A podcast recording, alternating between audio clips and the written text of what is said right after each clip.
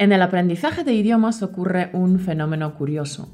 La mayoría de las personas estudian un idioma en la primaria y secundaria y también con clases particulares, y de adultos apenas son capaces de tener una conversación básica en ese idioma. Y sin embargo, algunas personas son capaces de hablar bien en 5, 6 o 7 o más idiomas. ¿Quieres saber por qué? No te vayas, que enseguida te lo contamos. 5, 4, 3, 2, 1. La manera más fácil y rápida para hablar español con fluidez. Esto es Español Automático. Hola, encanto. ¿Qué tal figura? En el aprendizaje de idiomas sucede un extraño fenómeno del que seguramente ya te has dado cuenta. La mayoría de las personas estudian un idioma durante su infancia y, su adolescencia. Aparte de las horas que ya tienen en su programa escolar, sus padres los apuntan a clases particulares un día o dos a la semana. Sin embargo, cuando llegan a la edad adulta, la mayoría de estos niños tienen un dominio muy pobre en ese idioma, y eso que sus padres se han dejado un pastizal. Un pastizal en el lenguaje coloquial significa mucho dinero o mucha pasta, que es otra palabra coloquial para referirse al dinero. Claro, piensa lo que cuestan las clases de idiomas y suma todos esos años. Y no sé tú, pero yo opino que no hay derecho a que los alumnos no lleguen a poder expresarse en ese idioma. Entonces, lo que sucede es que se creen que aprender un idioma lleva muchísimo tiempo, muchísimos años, pero entonces un día ven una entrevista en la televisión o a una persona y se enteran de que habla cinco, siete o más idiomas y piensan, wow, esta persona tiene que ser súper inteligente. Pero después van descubriendo que hay más políglotas, más personas que hablan muchos idiomas y empiezan a hacerse preguntas. Si este es tu caso, ya sabes cuáles son esas preguntas, pero si no lo es, Ahora te vamos a contar qué es lo que les pasa a estas personas por cabeza. Cuando estas personas descubren que hay gente que sabe varios idiomas, se les plantea un conflicto. La creencia de que aprender un idioma lleva muchísimos años deja de ser cierta. Y entonces surgen las preguntas. ¿Cómo es posible? ¿Serán personas superinteligentes? ¿Será que han usado otro sistema? y entonces encuentran respuestas rápidas en las creencias populares. Las creencias populares son todas esas ideas que todo el mundo cree que son ciertas. Y creen que son ciertas porque todo el mundo las cree. Y en muchos casos no son ciertas. Solo son ideas que en algún momento se han puesto de moda y algunas nunca dejan de estarlo. Hmm. Las creencias populares son de todo tipo. Veamos algunas a ver qué te parecen. Despertar a los sonámbulos es muy peligroso. Napoleón era muy bajito. Bueno, medía 1,69, que no es mucho hoy en día, pero era más de la media en su época. Einstein suspendió matemáticas, cosa que no es cierta. La memoria del pez dorado dura tres segundos cuando la verdad es que dura varios meses. La muralla china se puede ver desde el espacio. Totalmente falso. El agua, al vaciarse por un desagüe en el hemisferio sur, gira en sentido contrario que en el hemisferio norte. Como puedes ver, nos creemos cosas que jamás hemos puesto en duda y no tienen ni un atisbo de verdad. A veces hay ideas que forman parte de la sabiduría popular y son un, conocimiento basado en la experiencia y en la práctica, como ciertos remedios curativos o trucos de cocina, pero las creencias populares también pueden ser muy peligrosas. Muchas veces, como has visto en los ejemplos, son pura desinformación, son creencias falsas, leyendas urbanas, mitos que no se basan en ninguna verdad, pero que se han aceptado como verdad. Estas ideas son las que hacen que a veces nos comportemos como un rebaño y que tomemos irremediablemente decisiones equivocadas. Entonces, esa persona que no ha conseguido aprender el idioma tras años de estudio suele encontrar respuestas en las creencias populares. Llamémoslas mitos y leyendas de los idiomas, ¿vale? Y lo que pensará de los políglotas será algo como, ah, claro, seguro que sabe tantos idiomas porque ha vivido algún tiempo en todos esos países. O pensará, es que lo mejor para aprender inglés es irse a vivir unos meses a Inglaterra. Y en ese momento no piensa en todas esas personas que han vivido en otros países y no han aprendido el idioma, y que son muchas. Sí, figura. Hay muchas personas que se van un año entero a estudiar a un país y no aprenden el idioma. Y también se puede encontrar alguna creencia popular que lo justifique, como por ejemplo, es que solo se ha relacionado con la comunidad de su país. Y lo mismo sucede con un montón de creencias del tipo, es que su padre es español y su madre es inglesa, o es que lo mejor es tener un profesor nativo, o es que lo mejor es ver las películas en versión original, o es que hay que aprender desde muy pequeñito porque los niños son como esponjas, ya de mayor es más difícil. Y lo peor de tener esas creencias es que son muy limitantes. Si crees que eres muy mayor para aprender algo, te aseguro encanto que no vas a aprender mucho. Y el caso es que todas esas falsas creencias no dan respuesta a por qué hay personas que pueden aprender un montón de idiomas y otras personas no pueden aprender ni un solo idioma eh, ni en toda una década. Lo que diferencia a esas personas es su práctica. La respuesta está en cómo es el tiempo de práctica de esas personas. Si no estás consiguiendo los resultados esperados estudiando un idioma, la nueva pregunta es, ¿estás perdiendo el tiempo con tu práctica? Figura, yo tengo un hobby que es el dibujo. Aunque es un hobby, me gusta profundizar y aprender. Llevo poco más de tres años dibujando. Voy a una academia excelente tres horas a la semana, que no es mucho, pero estoy bastante satisfecho con mi nivel. Bueno, el caso es que tengo un amigo que también le encanta dibujar. Sin embargo, el pobre dibuja fatal. Ya sé que es feo decirlo, pero es que quiero que entiendas el ejemplo. Porque no es que yo dibuje mejor o peor que él, que eso no tiene importancia. Cuando digo que él dibuja fatal, me refiero a que dibuja como un niño de 10 años. Y no estoy exagerando. El pobre practica muchas horas, pero mejora muy poco. Y eso es lo malo, y es ahí a donde quiero llegar. Tal vez ahora te asaltan las creencias populares y pienses, es que no todos tienen talento, o es que dibujar es un don, u otras creencias parecidas. Pero estas creencias no son la explicación, y te digo por qué. Porque en la academia a la que voy, todos los alumnos que vamos el mismo número de horas, tenemos todos un nivel muy parecido. Entonces, ¿cuál es la diferencia entre mis compañeros de la academia y este amigo mío que dibuja fatal? Que él está perdiendo el tiempo con su práctica. Él no practica de forma inteligente. Coger un lápiz y dibujar cualquier cosa no es una práctica inteligente. Nosotros en la academia tenemos un profesor excelente, que guía nuestra práctica aprovechando al máximo cada hora de dibujo. Y lo mismo pasa con los idiomas. ¿Te acuerdas del podcast número 69 sobre escuchar al tuntún? Encanto. Ni tú ni yo tenemos tiempo suficiente. Yo quiero aprender un montón de cosas y además tengo un montón de otras cosas que hacer. Estoy segura de que tú tampoco tienes mucho tiempo para practicar, así que, ¿qué sentido tiene no usar el tiempo de forma efectiva? Por tanto, la pregunta que tienes que hacerte es, ¿estás perdiendo tu tiempo de práctica? Estoy segura de que has oído hablar de las 10.000 horas. Es una teoría desarrollada por el psicólogo Anders Ericsson que viene a decir que necesitas 10.000 horas de práctica deliberada para volverte un experto en algún campo.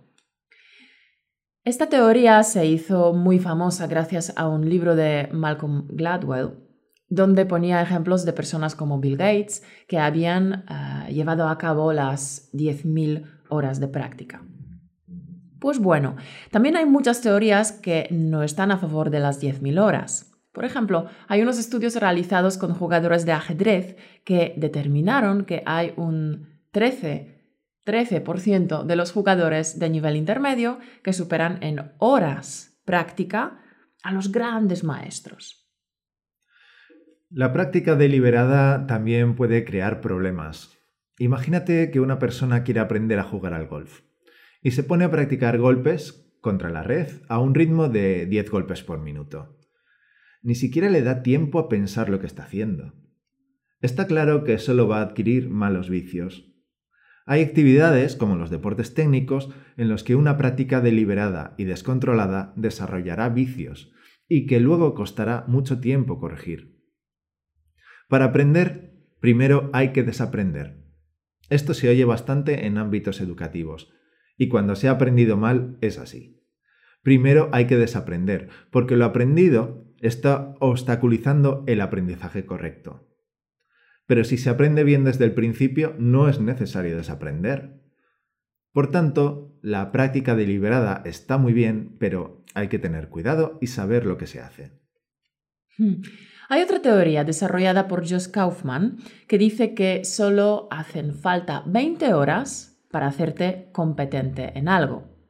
Sí, ya sé que estás pensando imposible, pero date cuenta de que puedes sacarte un título de instructor de spinning con un curso de 30 horas. De instructor, o sea que puedes enseñar a otros. Está claro que un instructor, por malo que sea, tendrá un nivel de competencia al menos aceptable. Bueno, hay una gran diferencia entre las 10.000 horas de Ericsson y las 20 de Kaufman. ¿Verdad? Bueno, primero date cuenta de que Erickson habla de hacerse un experto y Kaufman de ser competente. No es lo mismo hacer bien una cosa que ser de los mejores del mundo. Bien, si llevamos esto al terreno de los idiomas, es la diferencia entre poder comunicarte con cualquiera o ser un escritor bestseller. Kaufman también defiende que para aprender hay que lanzarse a practicar cuanto antes. Pero claro, en 20 horas tampoco da tiempo a coger vicios, ¿no crees? Lo importante es que Kaufman escoge muy bien qué es lo que necesita aprender y cómo hacerlo. No vamos a desarrollar el método de Kaufman en este podcast, pero sí que vamos a hacer hincapié en cómo debe ser tu práctica para que sea efectiva, eficaz para que no pierdas el tiempo y para que obtengas los máximos resultados. ¿Cómo puedes asegurarte de que usas tu valioso tiempo de forma efectiva? ¿Cómo puedes practicar de forma inteligente, de smart way? Hay varios puntos a tener en cuenta y el primero es la atención. Sí, lo hemos dicho muchas veces. Escuchar al tuntún está bien, te aporta algo a tu progreso, pero lo cierto es que te aporta muy poquito. Ver películas en español está bien, pero puede que estés más pendiente de la película que del idioma. Es una actividad que la puedes hacer de forma que aporte mucho a tu español o que te aporte mucho entretenimiento pero poco español. Y la diferencia está en la atención que pones en la actividad. Repetir una actividad sin poner la mente en ella no te va a traer resultados. Dar golpes de golf sin pensar lo que estás haciendo no te va a ayudar a mejorar. Si divides tu atención, no conseguirás grandes cambios. Es decir, si por ejemplo, simplemente escuchas podcast en español mientras haces otras actividades, no mejorarás significativamente. Es el darte cuenta de lo que está ocurriendo en tu práctica lo que te va a hacer consciente de los obstáculos y también de cómo suceden tus mayores beneficios. Imagínate a un ejecutivo que quiere aprender a boxear y cada día entrena media hora pegando al saco. Pero para ganar tiempo siempre hace llamadas con el manos libres a la vez. Después de mucho tiempo habrá conseguido mejorar un poco. Pero si al golpear al saco está atento, se fija en que si empuja más con su pie de atrás pega más fuerte, pero si empuja demasiado pega más flojo, Con cada repetición está obteniendo el máximo beneficio. Y lo mismo ocurre con tu español. Exploramos esta idea en más profundidad en nuestro curso gratuito de 5 días para activar tu español al que te puedes apuntar en nuestro blog, en la sección de recursos. Tener curiosidad. El siguiente punto es tener curiosidad. Tu práctica no funciona igual que una máquina expendidora en la que echas una moneda y al instante obtienes una lata de refresco. Es bastante habitual escuchar a alguien decir, este ejercicio no me ha servido de mucho. Tienes que darte cuenta de que tu práctica es como eh, tu laboratorio, es como un experimento. Tienes la oportunidad de observar y descubrir algo inesperado, algo que no puedes predecir. Puedes descubrir la presión que necesitas hacer para poder pronunciar la Z o darte cuenta de que hay un grupo de palabras que se construyen de forma similar a las de tu idioma. Ten curiosidad, date permiso de explorar y los descubrimientos que hagas abrirán las puertas a cambios reales. Otro punto importante de la práctica inteligente es tener paciencia. Si piensas todo el tiempo en si lo estás haciendo bien, lo que realmente sucede es que te estás distrayendo. Es un pensamiento que te distrae y además es una fuente de frustración. Cuando tu foco de atención pasa de ser ¿qué estoy explorando? a ser ¿lo estoy haciendo bien? En ese momento ya no estás aprendiendo. Ahora estás ejerciendo, estás ejecutando. Date cuenta de que tu práctica no va a ser perfecta. Es mejor asumirlo y no dejarse desanimar, y así podremos continuar practicando. Recuérdalo porque este es uno de los secretos fundamentales de la práctica inteligente. Date permiso para fallar, porque los fallos te dirán lo que necesitas aprender. Los fallos no son una prueba de tu éxito o tu fracaso, son una guía. Hmm. Enfocarse. Este es el último punto importantísimo. Hace tanto tiempo que he recibido este consejo, hace muchos, muchos años. Es curioso porque llevo muchísimos años enfocándome al máximo, enfocándome tanto como soy capaz. Y aún así me doy cuenta de que mi mayor error sigue siendo que intento eh, hacer demasiadas cosas. Todavía no me enfoco lo suficiente.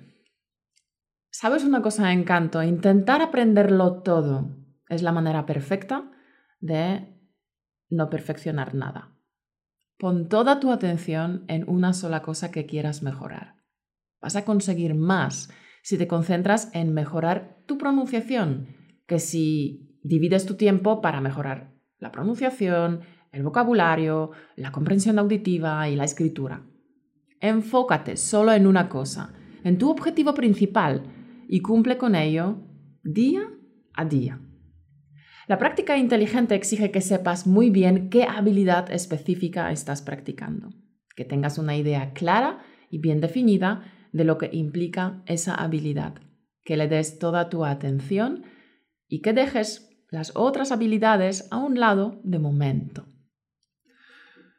Bueno, figura, estas han sido las cuatro claves de la práctica inteligente.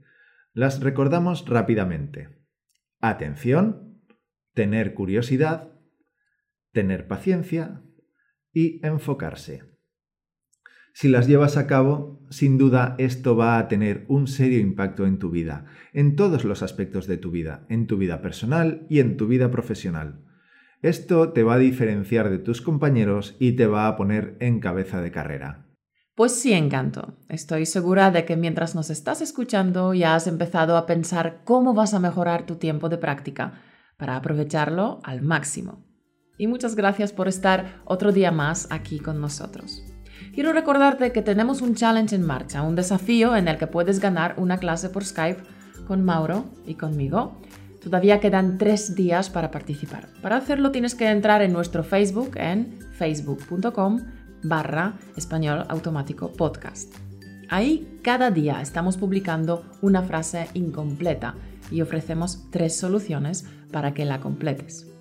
Si quieres concursar tienes que dar like a nuestra página de Facebook, escoger la respuesta correcta a la frase, etiquetar a dos personas en los comentarios de la frase y compartir la publicación de la frase en tu muro.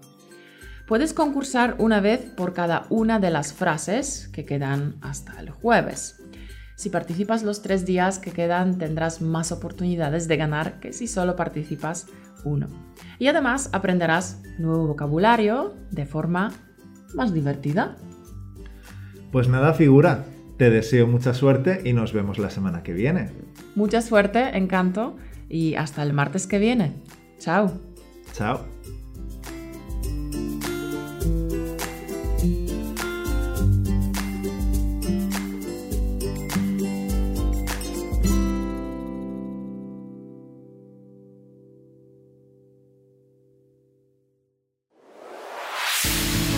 Por escucharnos.